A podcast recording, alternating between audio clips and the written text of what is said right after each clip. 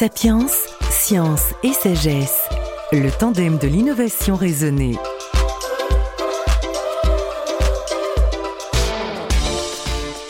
Esther est une femme vive et passionnée. Son credo, les systèmes embarqués et l'ingénierie inverse. Prendre un logiciel fini et tenter de retrouver la recette qui a permis de le fabriquer et de le faire fonctionner. Donc, aux Utopiales 2019, dont le thème est coder, décoder, elle est dans son élément.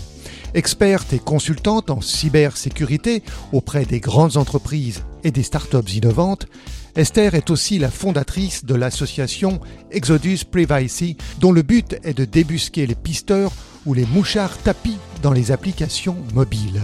Esther, de quoi parle-t-on? Pisteur ou mouchard numérique sont deux synonymes.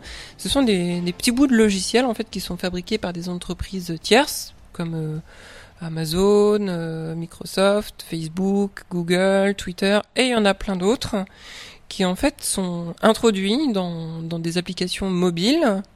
Euh, et le seul but de, de, ces pisteurs ou de ces mouchards numériques, en fait, ça va être de collecter de la donnée sur nous, sur nos usages, afin de mieux cibler la publicité ou afin de collecter des données puis les revendre en fait puisque la plupart des applications mobiles que nous utilisons aujourd'hui sont gratuites et donc il faut bien un business model derrière pour financer l'entreprise, faire tourner l'entreprise qui a derrière.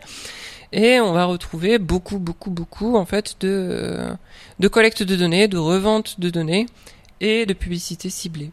Il y a ces choses qui sont euh, qui nous pistent, qui ces, ces bouts de logiciel comme vous dites, qui sont soit euh, dans le l'application qui est formatée, qui est qui, est créée pour l'usage exclusif, comme une société qui peut avoir son application peut acheter quelque part un produit fini et ne pas savoir être pisté entre guillemets. Alors tout à fait, mais il y a plusieurs cas comme ça. C'est que par exemple, moi, je suis une entreprise. Je décide de faire une application mobile pour répondre à un besoin de, de mes clients. Déjà, soit j'ai la possibilité de, de, développer cette application par moi-même et de décider ce qu'on va mettre dedans, donc avec toutes les problématiques que pose par exemple le marketing, la monétisation, etc. Ou je peux très bien déléguer ce travail à une autre entreprise qui, elle, va bien souvent réutiliser les mêmes recettes de cuisine et donc incorporer euh, des, des pisteurs ou des mouchards euh, numériques sans même que moi, en fait, j'en ai fait la demande express. Ça, c'est la première chose.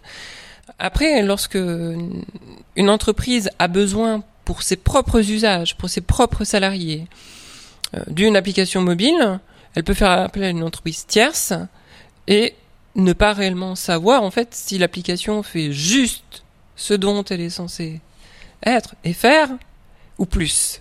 Et en fait, tout le problème, il est là, c'est que euh, lorsque moi je crée une application et que je souhaite que euh, mes utilisateurs, mes utilisatrices se connectent avec leur compte Facebook pour leur faciliter la vie, eh bien en fait, je vais euh, par ce biais-là fournir tout un tas d'informations à Facebook. Ou plutôt, le contrat que moi je passe avec Facebook en décidant d'inclure son petit morceau de logiciel qui permet à mes utilisatrices de se connecter avec leur compte Facebook n'est pas clair.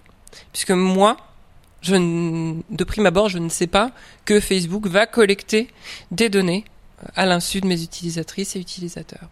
Comment est-ce que on peut contrôler ou, désactiver ces pisteurs soi-même dans sa cuisine, dans sa salle à manger? Et puis à la limite, est-ce qu'il faut le faire ou est-ce qu'il y a de bons pisteurs? Alors des bons pisteurs, ben, dire oui ou non, en fait, ce serait porter un jugement de valeur, et là, c'est pas mon rôle. Mon rôle, utile. Alors, mais encore une fois, tout dépend de quel côté on se place. On peut se dire que pouvoir se connecter avec son compte Facebook, bah, c'est utile parce que ça m'évite d'avoir à créer euh, autant de comptes que je n'ai d'applications. Mais il faut bien comprendre les implications que ça a derrière, c'est-à-dire que je vais de facto centraliser mes données chez Facebook avec euh, voilà toute sa puissance de manipulation, sa puissance marketing qu'il y a derrière. Est-ce que il est possible de les désactiver? Alors oui et non. Euh, il y a quelques astuces, que ce soit sur Android ou sur iOS pour, les réduire au silence. Donc sur Android, il y a l'application Blockada qui est disponible et qui est gratuite et qui ne vous piste pas. Et euh, sur iOS, il y a AdGuard, mais bon, qui elle est payante et ne bloque pas tout parce que justement tout n'est pas possible sur iOS. Est-ce qu'il n'y a pas un écart justement entre la possession d'un objet technologique, un téléphone euh, par exemple, la méconnaissance qu'on a aujourd'hui de comment ça marche, justement, ne favorise pas un contrôle extérieur de, de, de, de ce que l'on fait? Mais effectivement, la question se pose parce que euh, si tout le monde savait ce qui se passe dans notre poche, les choses auraient certainement déjà changé. Et en fait, ce qui fait la, puissance et le pouvoir de toutes ces entreprises qui collectent énormément d'informations sur nous, c'est notre ignorance. Puisqu'en fait, tout le temps qu'on ne sait pas, on n'a pas envie d'agir. On ne sait même pas qu'il faudrait agir. Une fois qu'on a pris conscience de ça, reste la question de savoir comment j'agis.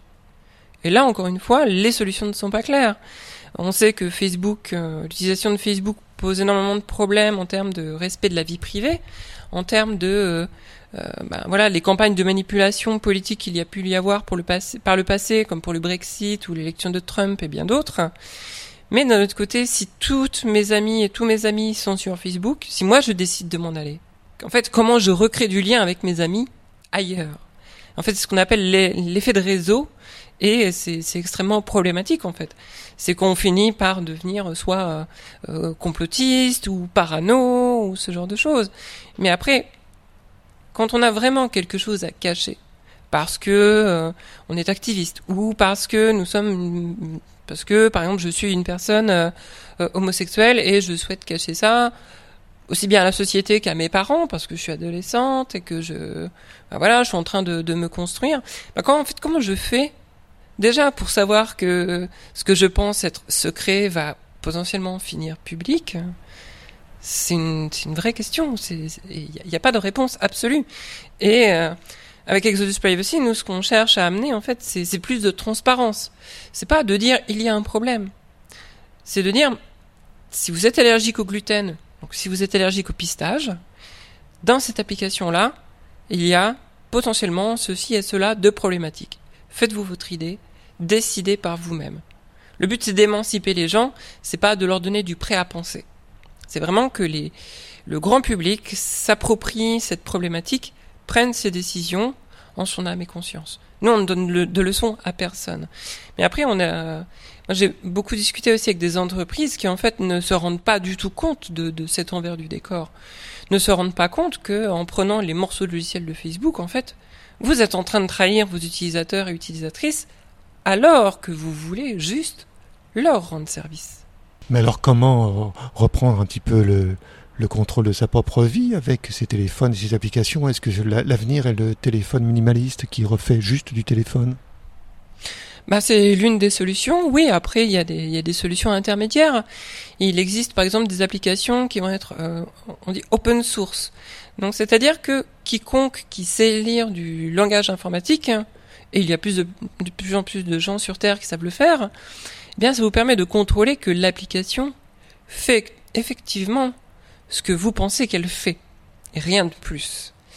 Et donc il y a par exemple bah, pour Android euh, un, store applicatif où on peut récupérer des applications qui s'appelle F-Droid, F-Droid, où là par contre il y a un contrôle strict qui est fait et garantit aux utilisateurs et utilisatrices qu'il n'y a pas de, de contre-fonctionnalité, enfin de, de choses cachées quoi on trouve pas tout, on va pas trouver euh, euh, le, chat de Facebook dessus, par exemple. Ça montre aussi euh, ce que disait Alexei Grumbo tout à l'heure, que le monde n'est plus divisé en politique droite-gauche ou entre les riches ou les pauvres ou quoi que ce soit, mais davantage entre ceux qui savent, donc un manque des sachants, et ceux qui ne savent pas. C'est ça, c'est ça, oui, oui, oui. Oui, un monde élitiste où le pouvoir appartient à une élite ça peut être une élite scientifique, une élite politique, une élite financière ou autre, qui en fait base et appuie son, son pouvoir, son contrôle sur l'ignorance du reste de la population. En fait, la trahison, elle est là, quoi. Merci. Sapiens, science et sagesse. Le tandem de l'innovation raisonnée.